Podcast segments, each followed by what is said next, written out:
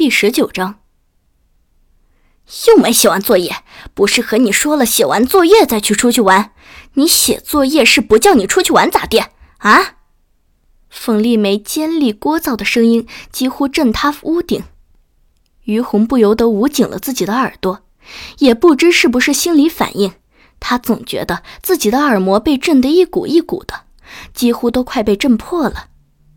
习惯了十几年安安静静幽灵般的生活，再听到梦魇般的声音，即便不是对着他，于红也不由得心里发紧。又没写完。于顺红也站了过来，和冯丽梅并排站在炕沿边上，一脸怒容的瞅着于强，看样子随时会上手打他一样。也唯有在不好好学习这一件事上，于顺红和冯丽梅才会大声训斥他们的宝贝儿子。不过训斥的再凶，两人再生气，也没舍得动手打过他一次。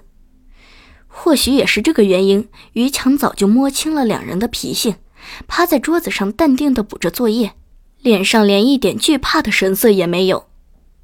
哎呀，你们烦不烦啊？再吵我更写不完了。于强不耐烦地喊了一嗓子，脸上的不满比于顺红和冯丽梅两人更甚。这个双胞胎弟弟只比他晚了五分钟出生的弟弟，于红有些恍惚地看着他的脸，是从什么时候被养歪的呢？想不起来了。但上辈子的他亦对于强疼爱的不得了，有好吃的都会让着他，也察觉不出来什么。大概在于强的养歪道路上，于红也是出了不少力的，以至于后来他哭诉着求到他这个弟弟头上时，他一脸漠然的走开了。大概这也是因果循环吧。你还有理了，兔崽子！于顺红气得从炕沿边上来回走着，骂不管用，打又舍不得，最后竟是脑袋一转，朝着一旁呆愣愣站着的于红吼道。你怎么不看着你弟弟把作业写完？有你这样当姐姐的？你作业写完就不管他了？一个班里作业留的都一样，就不能照顾的点？